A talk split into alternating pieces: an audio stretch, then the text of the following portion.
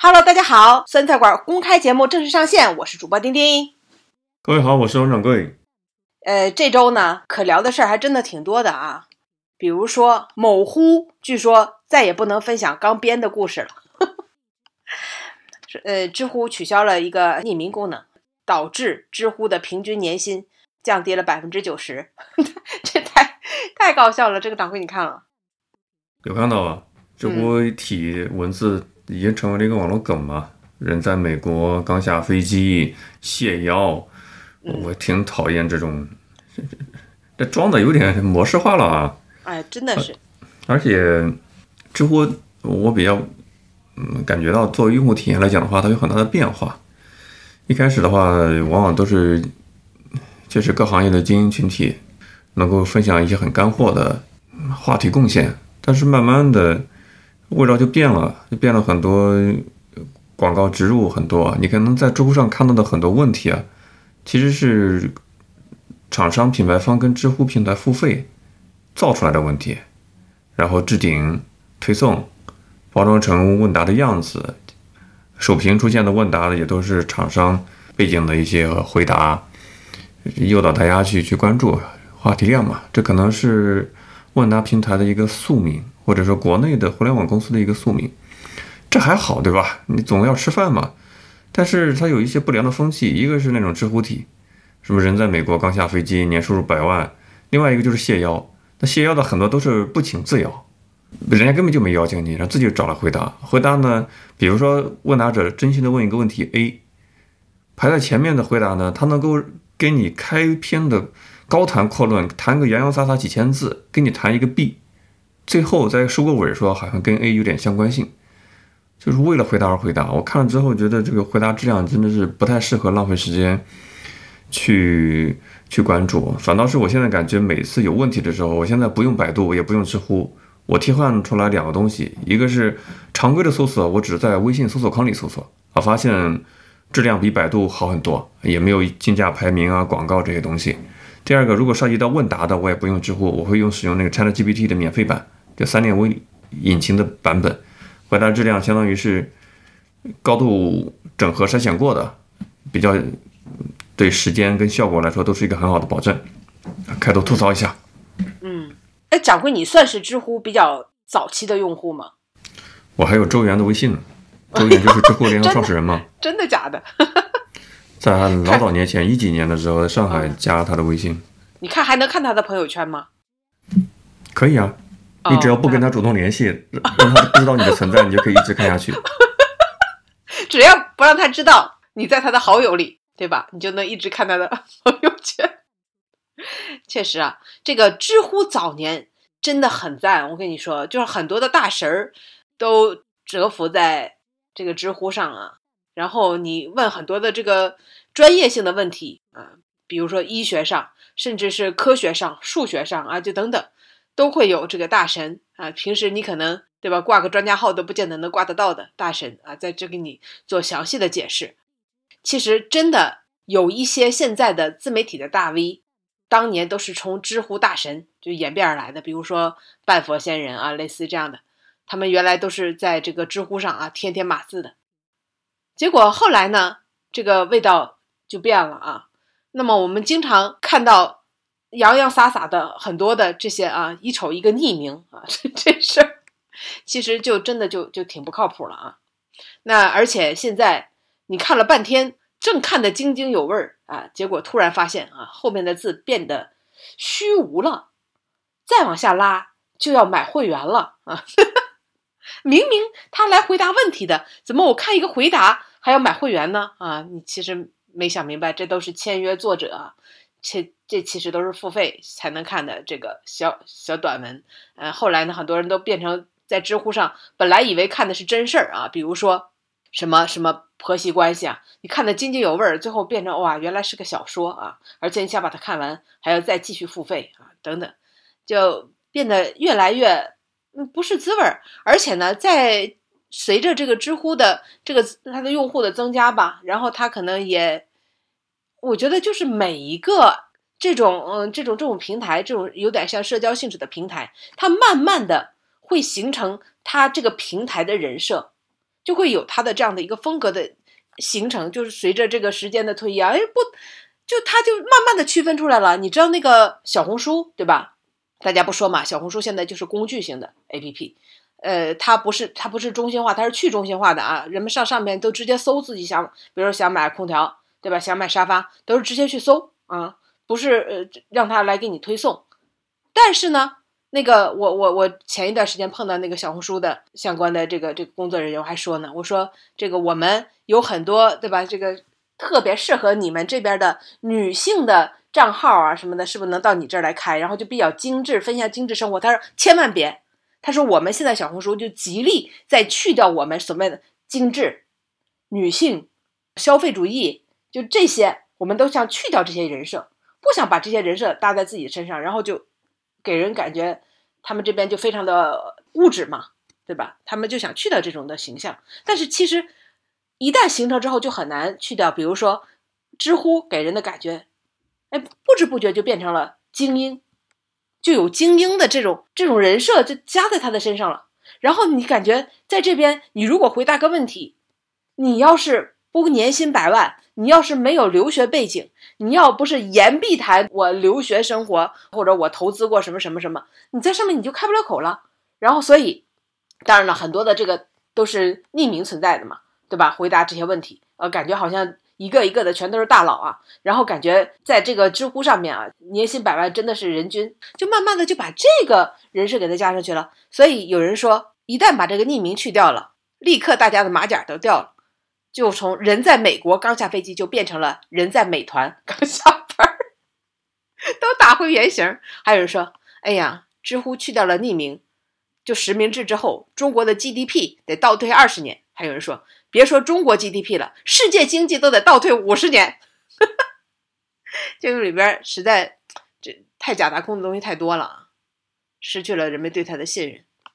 然后大家吹牛啊，成风啊，既然你也吹，我也吹，反正感觉真假都已经特别的难辨。比如我在知乎上随手翻了一个匿名回答，有一个知乎问题说如何看待现在公务员的薪资待遇，然后有个匿名用户。回答说：“老爸，珠三角公务员一级主任科员退休，退休金一点五万每月，年底奖金三万。老妈，国企工人内退，退休金四千元每月。本人珠三角监狱狱警，年到手加双边公积金四十二万。老婆，珠三角某市区纪委工作人员，无领导职务，年到手加公积金二十八万。岳父啊，某区副局长在职。”年到手加公积金三十二万，岳母市级事业单位管理七级，年到手加公积金二十七万。舅舅某区公安局常务副局长三把手正科，年到手加公积金推测三十五万加啊！你这也不知道是真的还是他吹牛啊？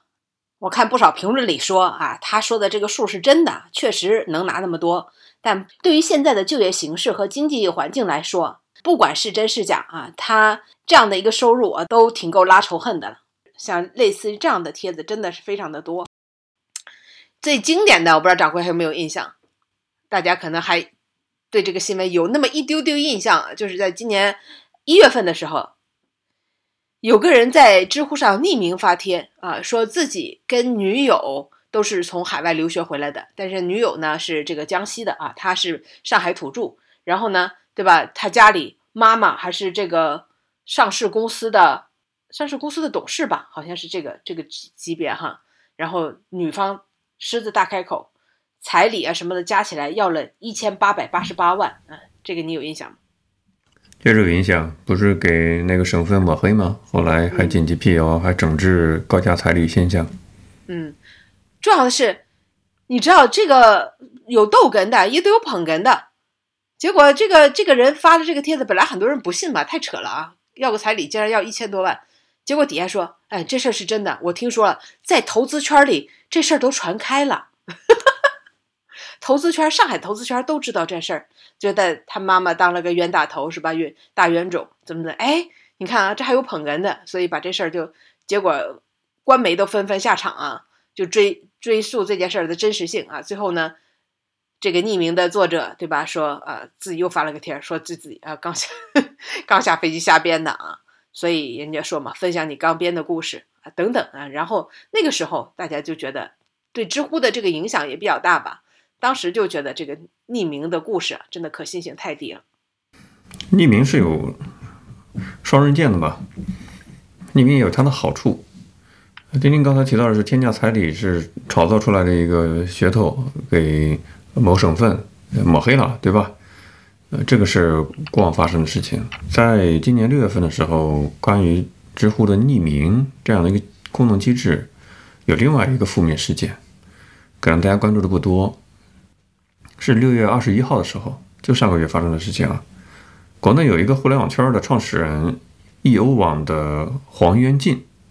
那黄元普，黄元普他发了一个公开信，他说知乎上有匿名诽谤的现象，有人造谣黄元普花钱买上海青年五四奖章，花钱购买纽约大学商学院的录取，他很气愤，所以他就给知乎创始人反映这个问题，建议说能否开一下反证功能，就是我能不能证明匿名用户说的是造谣，或者可以公布一下造谣者的信息。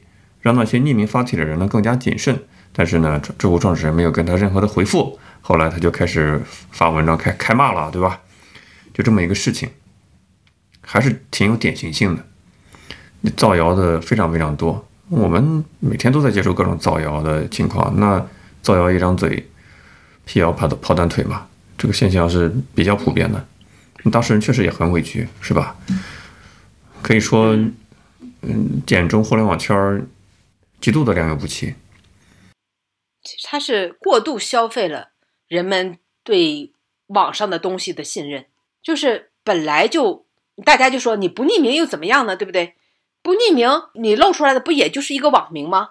又别不会有人真的问你真实的是人是谁啊？是怎么样的？但是你知道，很多人他因为用匿名，在每一个问题的下面都给自己编一个身份。但如果真的不能匿名了，大家一点开。就是他的名字，然后发过什么文章，那很多的这个牛皮可能就不戳自破了啊！一会儿说自己在美国，一会儿说自己在欧洲等等，呃，一会儿说自己是是是军嫂啊，一会儿又变成了自己是未婚大学生啊，等等等等。就是你看啊，就很多人在这里边瞎编自己的故事啊，全是靠匿名嘛。所以其实本来匿名这个事情啊，是我觉得他设想之初是为了保护那些想分享自己的隐私又不。不不被别人去追问的这样的这样的用户啊，但是呢，把这个匿名很多人因为 分享刚编的故事啊，呃，在上面做了很多的这个造谣，导致反而这个保护的功能都失去了啊，反而成了一个藏污纳垢的地方啊。比如说一会儿我们可可能要聊的一个新闻，就是那个造浮桥的啊那个事情，就是在吉林啊有一家造了浮桥，结果呢被判寻衅滋事这件事儿，那。记者都去村里边去采访了，实际的情况都已经去问了，很多人都去那儿去去去考察过了。结果知乎上就有人匿名发了一个帖子，说：“你们怎怎么不去当地看一下啊？这户人家为了让所有的车对吧都走他那个浮桥，就把旁边水干的时候能过车的道，就能过车的那个河床，都拿铲车给挖深了，都。”让别的车那个时候也过不了啊，必须得去他那儿交费才能走这个桥。那就这一段话，因为是匿名发的，就在很多很多的这个关于这个案件的这个帖子下面都有人在转，都有人在发，都是截的同一张图。这图因为反复的被截啊，都模糊字儿，都字儿都已经有有点这个毛边了啊，就这种情况了。但你看，就发了这一段匿名的，有什么证据吗？有照片吗？对吧？有视频吗？或者说有其他的媒体的采访去印证吗？都没有。但就作为这家就该被判刑的一个证据，被反复的去引用和贴啊。他的这种匿名是假匿名啊。嗯，那真有意思。你说我们会面临很多种 匿名，他的这个匿名其实是后台实名制，知道你的在中华人民共和国的真实身份是谁，前台匿名。就是同平台的其他用户不知道你的真实身份，这是一种匿名。在互联网法律收紧监管之前，有真正的匿名，就是后台嗯不知道你是谁，前台更不知道你是谁。你比如说，如果你想匿名分享的话，我在读大学本科期间，特别喜欢逛的一个网站叫树洞，在树洞上经常可以看到各种狗血的东西，就是前后台都匿名啊。你甚至有时候很多平台你都不需要注册，你连邮箱都不需要，更不需要手机号，是吧？那不就是前后台都匿名吗？所以在我们这片地方，匿名有多种场景的表达，此匿名非彼匿名，对吧？其实你看啊，有在知乎上，因为有这个匿名的，就就是这样的一种文化吧，所以经常有一些帖子，它就是让大家匿名去回答的。比如说，你可以去匿名说说你这辈子都不敢告诉别人的事情。你看过类似这样的帖子吧？其实蛮多的，然后底下全部都是这个匿名说，甚至可能，反正就有的就跟违法犯罪，我觉得也比较贴近啊，就就很多人生的污点啊都会在这儿。那你可能也是有刚编的故事是吧？这些都是过往的，现在都知道哎套路都是假的了。嗯，你的互联网都贵在真实。我谈一下，我现在想看这类题材都去哪里地方找，好不好？也许可以给大家一些启发。知乎上有很多是套路的，就编故事。呃，阅尽繁华，对吧？阅片无数的人老老喜欢，就是最贵在真实。所以我现在都是去不去知乎看故事了。知乎现在就有点有点像是嗯线上版的故事会，线上版的知音，真的，这里面东西挺恶心的。就故事编的质量也不高。对，那贵在真实，你去哪里呢？我现在会去两个网站，一个是浙江省的行政处罚信息公开政府网站，有各种行政处罚的嗯公文，什么某年某月某日什么什么地方出现事儿，什么地上杭州地铁性骚扰啦，哪哪聚众斗殴啦，或者说什么聚众淫这个。淫乱，我？们要考虑到音频的审查问题啊，所以不说某些词儿，都在这个平台上都能够找得到。这个我也是受前期看了一个新闻故事的启发，是新新闻题材里面涉及到这个东西啊，发现哦贵在真实，这个确保是浙江省人民政府给你背书的，对吧？嗯，第二个呢，我号码都打出来了。嗯对啊、没有没有，这个倒没有，只会把参与者的人的名字给你打出来，以及他们现场抓住时候的一些动作，哪哪在哪里，哪哪在哪里。确保性质长得看着属于什么什么有味儿啊。对对对，另外一个平台呢，就是也是我们伟大的国家信息透明啊，呃法律法规公开一些进程所做的一个贡献，叫呃中国的这个法律文书网，嗯呃裁判文书网不是法律文书，是裁判文书网，你可以在里面。搜索中国大陆公开审理的民事、刑事案件，呃，很详细的案件审理的经过，这是什么事儿被抓的，呃，作案的情况是怎么样子，整个过程是什么样的？有刑事犯罪的、经济犯罪的、聚众斗殴啊、金融犯罪啊，甚至凶杀啊，各种类型的案件都可以在这个裁判文书网上找到，所以贵在真实。对所以我就不太看知乎了嘛，因为这很多都假的嘛。真实、真善美是人的本能的期待，在任何的国度，大家都期待真善美的表达。当大家在办公室里受了老板的气啊，在家里边啊受了老公的气啊等等，不如去这些啊文书网上去看一看，非常的解压呀啊！各种各样血血淋淋的事实告诉我们啊，这很多都是一念之差啊。这是我跟大家讲替代的方式。其实我们节目聊到这，呃，差不多这个十八分钟，已经跟大家说很多替代品了。比如说百度不要再用了，用微信搜索，质量比百度高很多，没有恶心的垃圾广告啊、医疗广告排名啥的，搜索质量是很高的，就替代掉了嘛。那问答的话，不要去使用知乎了，网上有很多，甚至国内有很多免费的 APP 小程序可以使用那个 ChatGPT 三点五的免费引擎，问答质量特别好。我现在搜索问答，我都使用这个东西了，免费替代。看知音，看这种什么咪蒙类的这种公众号的这种这种故事、情感故事也不要去了，你就去这个中国的这个裁判文书网，法律背书都是真实的啊，有据可查的，贵在真实嘛，这些都是替代品，多好。你知道吗？我看今天看就有一个科学的这个说法哈，这个反正我也不知道这个源根源是什么啊，怎么怎么看出来的？就是说喜欢看八卦和娱乐新闻的人，他的快乐指数要比那些不爱看的高，真的他 特别容易快乐。就看看看看这些故事啊什么的啊，对我我反正我觉得还是也有一定的道理啊。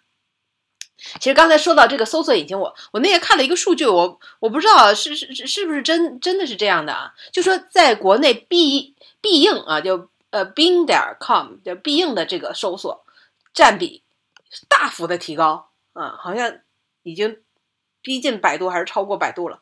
为什么呢？因为现在啊，就是咱们台式机的这个 Windows 系统，你要是打开它的那个浏览器啊，自带这个浏览器，它的首页就是必应搜索。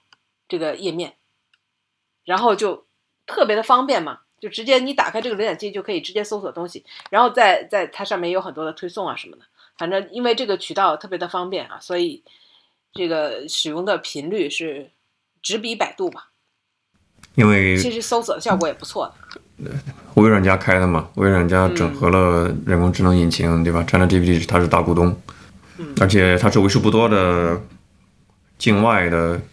美的的公司在中国大陆还能够照常提供互联网产品服务的一家公司呢。呃，其实现在提供匿名的也不多了啊。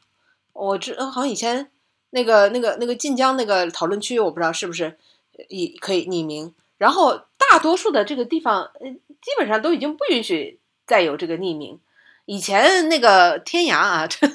大家还知道有这么个社区吗？啊，现在在他们正在众筹，能把这个服务器再打开呢。就天涯上，它会有公用的马甲，就是也没有匿名，他们没有匿名的说法，但有人会把注册了一个，反正也不用实名注册嘛，注册一个号，就是大家都可以披这个马甲，这个去发帖子啊。那可在知乎上好像也有类似于这样的马甲啊，但是。现在呢，有人说把匿名去掉了，就等于大家集体掉马甲啊。那大家最担心的事情，其实还不光是对吧？以后不能匿名了，担心的还在于以前匿名的那些，现在马上都要露出真身啊。有些人说了自己的隐私的，可能说的是真的是自己的隐私的啊，那可能就有点担心了，对吧？特别是说了一些公司坏话的，那一下掉了马甲啊，所以说可能都要连夜去去删自己以前的帖子了。这个，但是呢，我也看到了，呃，说国家网信办啊，说已经是拟规定禁止创建以匿名投稿啊、发布不良内容的话题和群组。那别说知乎啊，以后我们可能都要跟匿名这种形式说再见了。后台视频、前台匿名，这个会一直有的。嗯，微博不就是一直这样子吗？这还是得要分到底是什么样形式的一种匿名吧，不会说再见的。不是这种匿名，就是说你不是说你要把自己的实名打在你的昵称上啊，就才叫不匿名。你用一个昵称啊，感觉你也是匿名，但是大家可以顺着你的昵称看过你以前发的各种各样的言论嘛，等等。因为你可能比如说像在微博上，很多人发都是用小号发，那么可能真实的这个大号上面可能会有自己的真实的身份、真实的照片，他不会用这个号。去发任何对吧？就是想想想想隐藏的话，一般都会用小号发啊。其实这也是一种以匿名的一种方式啊。但是呢，就是我说的匿名，就是根本就你的名字完全都无法追溯到你以前同样这个号发过什么内容啊。这这是我觉得还是两个维度上去讨论什么算匿名吧。二级匿名对吧？一级匿名 就跟一级公民、二级公民是吧？同样的道理。咱们再说说啊，这两天特别热议的一件事儿，就是从七月一号开始啊，就是全国都实行了电动车的新交规。这真的，我觉得还是触碰到了很多人的生活的这个实际利益的啊。所以，无论是在互联网上啊，还是在实际生活当中啊，对这件事情颇有微词吧。我觉得咱。还是 说的保守一点，颇有微词吧，因为大家都感觉不应该一刀切啊。那这些为什么说让大家就感觉到挺难接受的呢？就是这个新交规呢，现在是在全国这个推行啊，有几条是大家争议比较多的。呃，第一个呢，就是必须要佩戴三 C 认证的头盔。哎，首先你骑电动车就必须戴头盔了。这个头盔呢，要求也比较的高，就给了什么冬天一型、春秋两型、夏天三型啊，就其实电动车必须戴头盔这件事儿，我觉得还是无可厚非的，毕竟是从安全考虑嘛。其次呢，就是对电动车的速度提出了很高的要求。他说：“你看着，你觉得，哎，给你了要求了，比如说小于二十五公里每小时的电动车，就只允许载十二岁以下的儿童。然后呢，二十五到五十公里每小时的这个电动车禁止载人。”而且还需要考驾照啊，就是你要考证啊，D E F。那大大于五十公里每小时的电动车，允许载成人，需要考驾照，D 证或者 E 证。就是现在你要是买辆电动车，你想上路都要考证。那大家说了，不是有提出小于二十五公里每小时的电动车吗？后来我到网上去搜了一下，都说这种车型非常的少，很难买到，好吗？然后太慢了，好吗？然后这个。对吧？很多人买电动车就是为了送孩子上下学呀。他不是家里就算有车，但这种高峰的时候想送孩子上下学，可能电动车更方便。那他又提出考证，然后又提出这个就是载人的这样想这这样具体的要求之后，很多人就没有办法再用电动车接送自己的孩子。所以这个就无疑当中就增加了非常大的难度。然后还有呢，就是他说，比如第其中有一条就是禁止改装。确实啊，很多电动车就是改装非常的泛滥啊，把额定的这个速度啊都能给改的非常的快啊，甚至比汽车还快，这是非常危险的啊。但是也不能一刀切吧？你知道吗，掌柜？你你没有？我不知道你骑没骑过电动车？电动车是没有后视镜的，所以很多人在出厂的时候就买的时候就要求给帮自己装个后视镜。所以现在呢，这都属于改装。所以不是我看网上有人 特别搞笑，手里拿了个。拿了个镜子，就是那种带把的那种啊，摆在桌带把的镜子，然后套在手上，说我这应该不算改装吧？我手里拿着这个镜子，那这也就算了啊。这个反正各地啊，这争议都很大。这还是全国的，然后在广州呢，就更加的让大家难以接受，就是广州出台了限制电动自行车使用的措施，就是限行了。限行啥意思？就是主要集中在他们的主城区和早晚。这个高峰的时段啊，就规定了哪些路啊，几点到几点都是不能走的，就跟上海那个，对吧？非沪牌的车就不就限行一样，就全部都给限行了。那基本上，其实大对于一些人来说，他必须要在这些道上走的这个时段要走的这些骑电动车的人来说，那就是那就是禁了嘛，那就是不允许骑了嘛，对吧？对他们的生活也造成了很大的这个影响。所以，竟然就在本周，电动轮椅。热了，我也不知道是真是假，反正总之在网上看到了大量的文章，说电动轮椅成了年轻人上班的代步车啊！不知道掌柜你有没有看到类似的这个视频？真是太搞笑了。这是有看到，挺 happy 的，不是吗？有一种年轻人在街头表演行为艺术的 那种视觉画面感，以及电动轮椅，我都在想那些真正的。老头老太太在使用电动轮椅的，如果看那个画面是作何感想呢？年轻人都这么玩了吗？对，其实电动轮椅，你说它快吗？它肯定不快吗？我觉得这是一种，那种掌柜刚才说的挺好，就行为艺术吧，就是一种抗议的表现形式吧。我觉得是这么说，因为说电动轮椅相比传统的电动车，它有哪些好处呢？一不需要考证，二不需要戴头盔。三不会受到电动车新规的束缚，不用限行，而且电动轮椅可以折叠，具有良好的便携性，也能够轻松应对多种的复杂路况啊。再说从驾驶体验上来说。电动轮椅比电动车坐的还更舒服呢，因为轮椅上还装置了安全带啊、防后倾轮等配件，安全性比电动车还要高啊。关键是它的驾驶方式也非常简单，仅需要一根摇杆就能控制轮椅的行驶方向，无论是老人还是小孩都能轻松上手。其实你看啊，他感觉好像是在介绍这个轮椅，其实我觉得是是是一种讽刺吧，因为很多人都说，什么样的人骑电动车？都是最底层的老百姓嘛，对吧？你，你感觉是为了他们好，但其实对他们的生活影响真的是太大了。这可能是他们唯一的代步工具吧。电动车现在是刚需，嗯，你比如说炒股的股民，对吧？买基金的、玩期货杠杆的、炒虚拟货币的，以及很多在上海原来星巴克里面谈生意打发时间，现在躲避失业的，最后都回归到电电瓶车，因为送外卖不提供电动车，只能自己自带。你就是炒股，你也得预留个三五千块钱准备着，不能亏得连底都底裤都没有了，至少得有一个以后买车送外卖的钱。至少这车得你自备吧。这会不会电动轮椅啊，继什么帐篷啊、露营车啦之后啊，这个年轻人最新装备啊，还有很多人说，哎，这是不是电动轮椅的厂家啊，在当中对吧？这个找到了可以营销的方式啊，在这里煽风点火。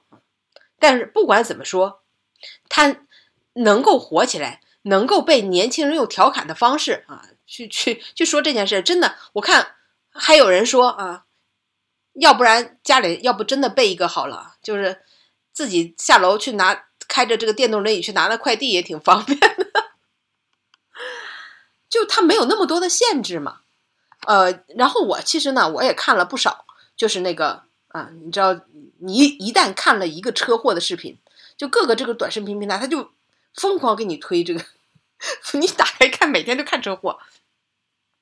确实有非常多电动车出车祸的这样的就视频，你能看到啊，就感觉就他特别特别的在在在在这种车祸中特别的弱者哈，就特别容易被碾压。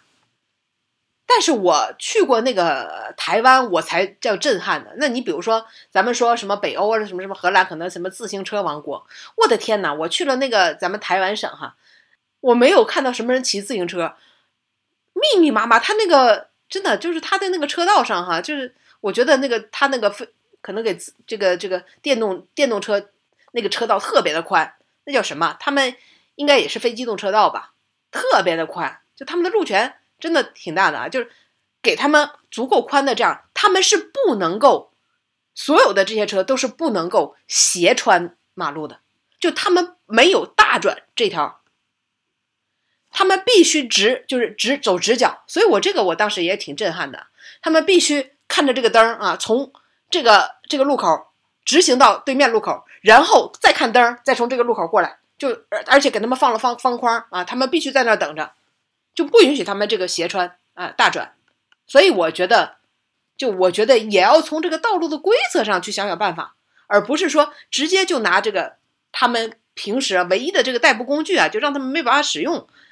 这个可能更能够得到民心吧，所以我看那个挺有意思的啊，就是六月初的时候，广州推了这个，呃，反正就就出你的这个文案吧，然后征求全社会的意见，然后呢，就是说七月十号的时候，他们会召开一个听证会，这个听证会呢由十五人构成，然后呢，就其他的那些人啊，就跟骑电动车一点关系都没有，就公布了职业啊什么，反正一点关系没有，然后还有六名群众。我在网上就看有个人说，我能不能得到六名群众这一个席位？然后底下的转发都说送他上去，看看能不能让他得到。就是如果还有六名群众的话，我能不能得到这个席位啊？显然，我我估计这种方式是是不太不太行的。那那个人可能在微博上还是有点流量的，很多人都说啊，请他替我们去参加这个听证会啊。我不知道他后来有没有成功啊。但是显然这么关系到。民众的事情由十五个人来听证啊，然后只有六名普通群众，总感觉确实是缺乏那么点说服力。市民听证那是多大的权利啊？什么自来水涨价啦，各种公共事业涨价，各种嗯，反正跟生活成本相关的东西，你也不知道那些人群当时怎么来的，对吧？就像法院里面的人民陪审员这个职位一样，你也不知道他是。他是谁？他是什么样的机制？你有没有这个资格、权利竞选这样的机制，当一个人民陪审员？这都是玄学问题，不能细究的。所以我觉得八成啊，这个广州的电动电动车进行啊，没什么没什么悬念了啊，因为我们有听证这个说法，到现在我们也没有看到有多少本来已经出台的这个对吧？这个拟定的条例条规，后来就做出多大的改动？虽然这个。可能最后带来的效果就是电动轮椅啊，甚至呢还有人展示了双人电动轮椅。现在双人电动轮椅可能够受欢迎，因为不是很多都要送孩子嘛。可能这些对吧，只能促进了他们的这个销售吧。我们还是要辩证看的，电动车也有嗯正反两方面的评价，对吧？在很多像 B 站啊，看到很多公共路面的车祸视频，网上大家怎么称电动车？就是毒瘤啊！有很多不规范的行驶电动车，闯红灯。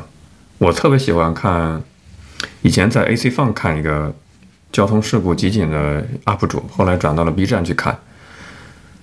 你在那些视频画面里面，电动车被撞，呃，我你看那些弹幕都很集中的，就说电动车的车主以为自己在自己家的客厅里面开车呢，怎么会有来车来撞我？就是这种讽刺的言语，弹幕非常非常多，讽刺那些电动车车主们根本就没啥交通规则的意识，这种新闻也很多，对吧？那现在在大城市的话呢？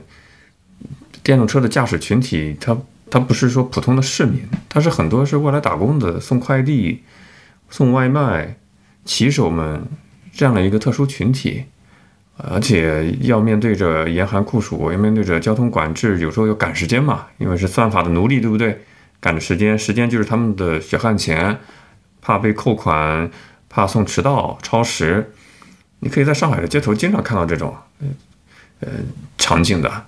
呃，警察吹个口哨，勒令他禁止，然后我就看到穿着黄色衣服的、蓝色衣服的骑手就赶紧从在十字路口，一个动作就赶紧下车就推行嘛，因为在十字路口斑马线要推行嘛，这种场景见的太多太多了。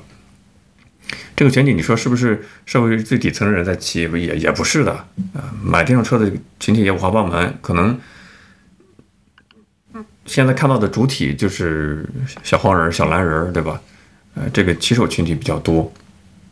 在农村乡镇跟下级下线城市的话，嗯，私家车毕竟可能作为大的一个消费投入，呃，买个几千块钱电动车开一开，还是相对比较短途、比较方便的。所以群体分层不太一样。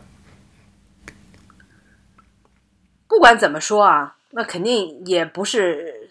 我觉得中产或者有钱人也不太骑这个啊，还是底层的民众骑的比较多一点啊。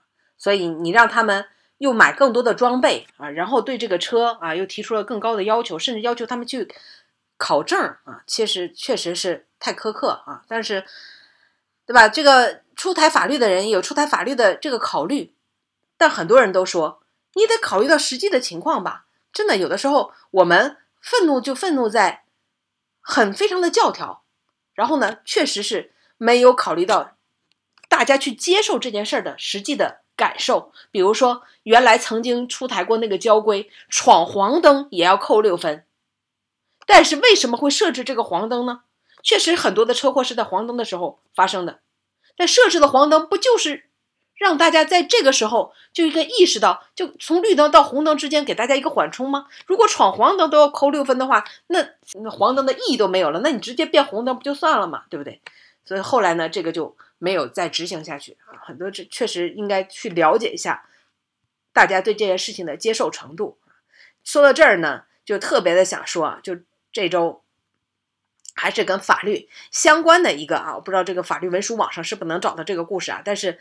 呃，很多人都在说，都在讨论啊，也非常的愤慨。那就是呢，在吉林有这么一个村儿里啊，那么这个村儿呢，有一条河啊。虽然说村里的人已经不多了啊，但是呢，村民要往返河的两岸去种地，又有很多的需求。但这条河上，它虽然不是一年四季都有水啊，但是。在河水高的时候啊，那河水还是很深的，就根本没有办法渡这个河。然后最远就是你要想最快的那个桥，距离这个村有多远呢？七十公里。所以，对吧？那咱们就说特别的需要一座桥。这个时候啊，就有这么一户人家啊。那么这户人家呢，对吧？这个是当家的是一个老师啊，他呢从。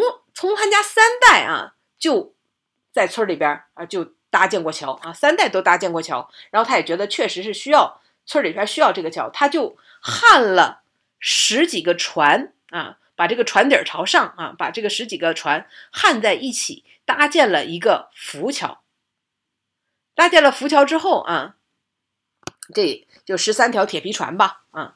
那么他说呢，这个桥和焊都是需要成本的，不光他自己一家拿了钱，村里边啊还有多户人家都凑了钱，还有他家的亲戚什么的凑了钱，一共投入了十三万，焊了十三座，还十十三条铁皮船，就搭建好了这个浮桥。之后，人们就在一四年的时候啊，就通通都能够在上面。对吧？通行了，方便了很多。你想想，这是省了多长时间？七十公里啊！很多人说这要几个小时往返，要每天要往返几个小时。那有了这座桥，可能十几分钟就解决了。那他呢？毕竟也投入了成本嘛，他就让大家自愿给钱。那行人呢？啊，一块两块也行，不给也行。那么小车呢？那你看，因为它是用船嘛，还能过车。小车呢就收个五元，大车收个十元，但是也没有强制性的。去收，都是村乡里乡亲的嘛。过路费他一共收了大概是五万两千九百五十元，但是他从建好了之后啊，当地的这个管理部门就认为他这个是违规的，对吧？要求交罚款。他以为交了罚款啊，那部门也给他意思，交了罚款好像就不用拆，所以他连着两年都交了，每年交了一万元的罚款。到了第三年，他觉得这个实在是。交这个本来就已经投入了巨大的这个成本，再交之前交不起来就没有再交，然后就把这个船、这个桥就给它拆了啊，就强拆了。强拆了之后，以寻衅滋事罪把他们全家上下老少啊十八口都认定为这个寻衅滋事罪，除了未成年还在读书的孩子之外啊，所有全家上上下下全部判刑。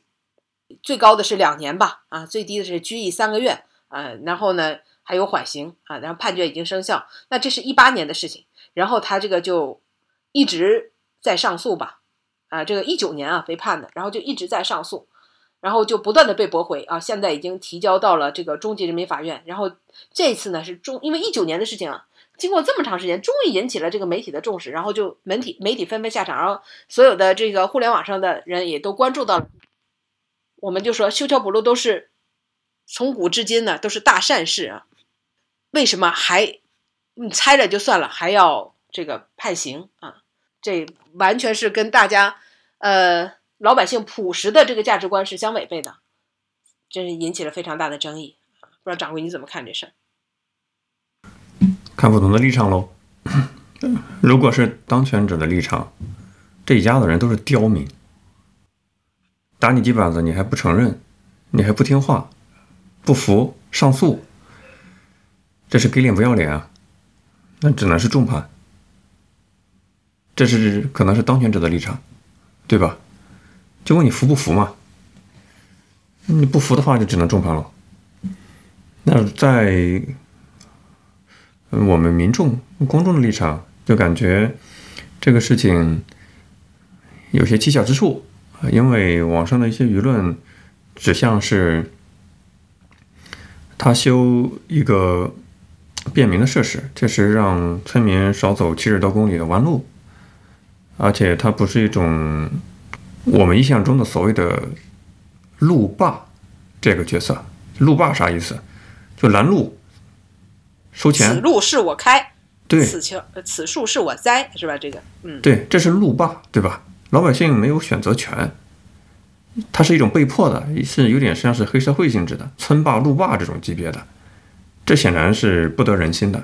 但是我们看到的这个新闻事件当中，人家不是路霸这个角色，人家是提供了自己的服务，呃，本着自愿的原则，因为获取便利嘛。你不是修这个过路的设施的话，人家就多走七十多公里绕路，那显然是有时间成本的嘛。性质上不是路霸，被界定为寻衅滋事，就有点匪夷所思。因为寻匪寻寻衅滋事也是咱们国家一个很特色化的对吧一个口袋罪名。寻衅滋事啥意思呢？就是官老爷打村民，村民不听话呀，刁民嘛，就搞你寻衅滋事呗。你想搞事儿嘛？你不服管教嘛？寻衅滋事，对吧？很很很清晰的一个一个逻辑。就是我觉得呢，如果说从法律的角度上来看，那感觉判的也没啥错啊。你私自搭了一个桥或者修了一个路，然后呢，你设了一个收费站，然后你在这里收费，没有经过任何的审批，而且一开始就告诉你不合格，结果你好几年你也不拆啊，拆了建，建了又拆，拆了又建，对吧？你也不服管，你这个不就是对吧？在明文规定上，你你就是违违规了嘛，对吧？特别重要的就在于你还收钱了，那你置国家的这些收费于何何何地啊？对不对？那如果这样还得了？那这样行的话，那你也修个桥，他也修个桥，你也修个路，他也修个路，然后都设个收费站，对不对？那老百姓日子还能不能过了？你看，对吧？你听着好像，哎，人家官方有理呀，但实际上这个情况是什么样的？实际上情况是这个村儿在桥。没有修的时候，多人都溺水渡河溺亡，曾经淹死了二十二个人。浮桥被拆了之后，又有十三个人涉水遇难。啊，这个当地都可以去查这些事实。就很多人因为过这河就死了，需不需要这个桥呢？需要这个桥。然后浮桥拆掉之后，当地政府有没有修这个桥呢？对吧？你你说他修桥不对，你修了吗？没有修。问为什么没有修？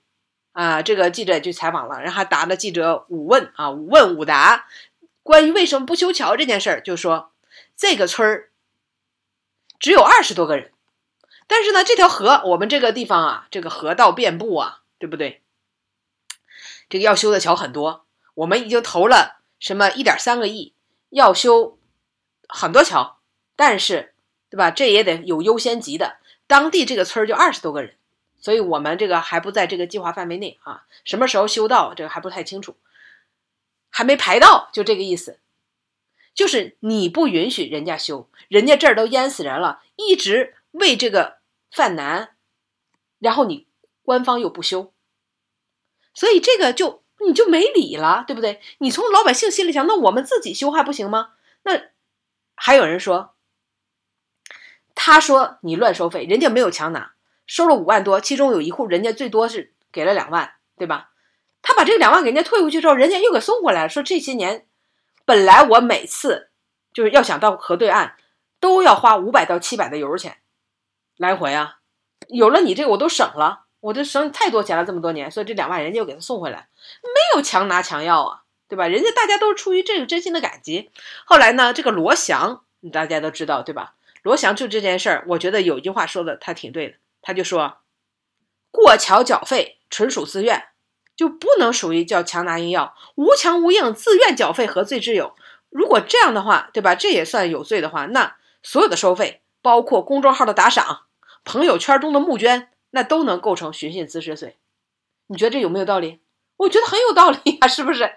那很多人就在这个博客底下都写着，对吧？博主。”做节目不易，请大家打赏一杯咖啡钱，这算不算寻衅滋事啊？你占了听众的耳朵，然后要求他们自愿的给点儿，就是给给一点打赏。那公众号底下不也都是吗？对不对？那这算不算？那跟这个修桥这个，其实你还没有人家修桥做这个贡献大呢。你你也可以不走这座桥啊，人家没有把那个七十多里的公路那边那个那个大桥不让你走吧？原来的路也照样可以走啊。所以真的。就说法律的目的是什么？法律的目的是为了维护这种公序良俗吧，是为了让人们生活更好吧，而不是特别生硬的把一些法律的这个条文就套到人的这个身上，那他就失去了实际的意义。最后呢，没有一个人感觉到这件事情是获益的，是满意的，老百姓失去了桥，然后修桥的人对吧获罪？他本来是个老师，失去了公职，只能进城去打工。都那么大岁数，教了三十多年书了，最后教职也没有了，全家上下全部都背，十八个人都背上了罪名。然后他原来修那些船就只能扔在岸边，就谁也别走。我看有一个评论说的挺对，我不知道掌柜你同不同意？他就说，凭什么官方每次一投资，对吧？一招投标都要几千万、上亿才能修好的桥，让你十三万就修了。你让人想起了那个中国另外一个省份采购几亿大理石修那个河道嘛。啊，我知道你说的是那个河南郑州啊，给河道贴瓷砖的那件事儿啊。那今天我看新闻上已经辟谣了啊，说整个河道的这个美化清理总投资是三十四个亿，然后也不是给这个河道的内侧贴瓷砖，而是在这个河道和人行道啊那一侧贴上了瓷砖，总的消耗是六百五十万。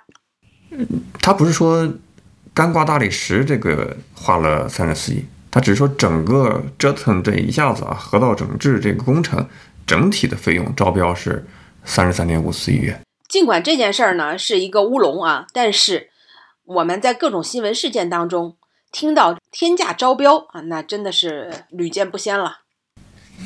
你这个之前有有有其他的这招标新闻也很狗血啊，好像是东北哪个省还是嗯，反正哪个内陆的省份城管的制服招标。一套要好六七千块钱，网友说这个比 GUCCI 的衣服还贵。还有还有一个学校里边，一个学校招标，然后反正他以为他的网站没人看是吧？有人看啊，就王王掌柜还看文书网呢，上面写着一个接线插线板儿三千。如果大家有兴趣去看那些招标的文书啊，那有多离谱的事儿都能写在上面啊。什么接线板需要三千啊？GUCCI 的呀？太过太离谱了，所以你看啊，这什么修桥补铺路，对不对？这些事儿，那都得是官家做，因为它不仅仅是一个修桥铺路这件事儿吧，对吧？那背后还有很多的这个利益方呢。那岂容你用十三个小破船在那搭一搭啊，就能把这建起来？我补充一下，刚才说那个城管制服，它是江苏无锡一套制服四千五百九十一块钱。啊，我说实话，我可能很多听众都没穿过 这么贵的衣服，是吧？我们老百姓一个月工资可能攒下来几千块钱，买一套城管制服四千五百九十一块钱。呃，人家无锡市湖滨市城管局还回应了，我们的采购流程合法合规。这个我也查了一下啊，中学四百八十八万招标，插线板三千六百元每个啊。那这是哪儿呢？是安徽省的师范高中当涂县第二中学。当时呢，它是不仅是这个插线板是三千六百元插线板，还有单价四千元的单灯控制器啊，两项就总价十九万元。那么这你看，这都是网友发现的啊，在这个网站上发现的，要不然这种事情可能多了去了啊。当然，还有比较狗血的是，河南刚刚结束高考，我们以前也聊过。不是强迫考生买他们高考专用的水写笔吗？结果都发现不好用，对吧？几年的时间，对对，都出现这种投诉都解决不了。那是谁来招标中标呢？就发现，招投标审核是三个走过场的一个人员，好像也有些利益输送往来。这种事情出现太多次了。这新闻我们都以前可能觉得在。网络这些负面、这些社会异地监督的新闻出现比较少的时候，大家觉得都挺震惊、挺严重的。现在就感觉，哎，见怪不怪了。嗯，所以你看啊，我们再回过头看吉林这个浮桥的事情，那它真的可能就是你私人建桥，就是动了别人的奶酪。我哪怕我不建，对吧？谁也别建，要建只能我建。我刚才又仔细的去读了当地的一个回应啊，那当地的这个市长表示说要共投资二点一七亿啊，建设桥梁三十一座，总长度二点九公里。那我也算了一下，平均一座桥的投入的成本是七百万。规划最近的离这个村儿最近的这个桥啊，也有二十多公里还没建呢啊，建成了还要离二十多公里。现在这事儿都已经闹大了，形成了比较大的舆论压力。决定啊，要在这个村儿的附近建一座便民桥，不知道这个便民桥的成本啊到底有多少？那显然是不会只有十三万了，真的不能再掰开饽饽说馅儿啊！一说深了，对吧？大家都要支支吾吾起来了。当然，可能网民由于这种塔西佗陷阱，对吧？这种公信力的丧失已经根深蒂固了，所以我们作为网民。往往看到这些新闻都是一种有罪推断的，啊，你说我们有有没有错？是不是这些地方衙门官老爷爷委屈了？我挺喜欢有一个评论家，他评论官场的情况，叫“官不聊生，百姓幸福”，我印象特别深刻。啥意思呢？你说官不聊生是苦了谁呢？那苦的是当官的，但是老百姓幸福啊。你要是换成是民不聊生，官员幸福，你希望这样场景吗？所以，我还是比较倾向于，呃，这种你说是我们本着一种揣着一种，呃，有罪推定，或者说，呃，往坏的方面去想，我觉得我们有这个权利。我也希望能看到是一种官不聊生，百姓幸福，而不是民不聊生，官员幸福。修桥被判刑这事儿，我觉得很有可能会。有逆转，至少把人家全家上下十八口的罪名给抹掉吧，对不对？虽然我们不能再匿名投稿了啊，但是网民还是可以用自己的键盘为自己看不惯的事情啊发一两句的评论啊，堆沙成塔。大家对我们的往期公开节目有兴趣的话呢，可以关注公众号，搜索“三大馆播客”，你可以添加王掌柜和丁丁的私人微信进行话题的交流。也欢迎反馈你所知道的一些有意思的啊新闻故事线索，我们一起下周再探讨。嗯，感谢大家收听今天的公开节目啊，也欢迎大家通过微信公众号订阅我们的会员节目，有更多的每周的热点新闻事件的讨论啊，在我们的会员节目里放送啊。那么我们下期节目再见。好，拜拜。拜拜。更多节目下载荔枝 FM 收听。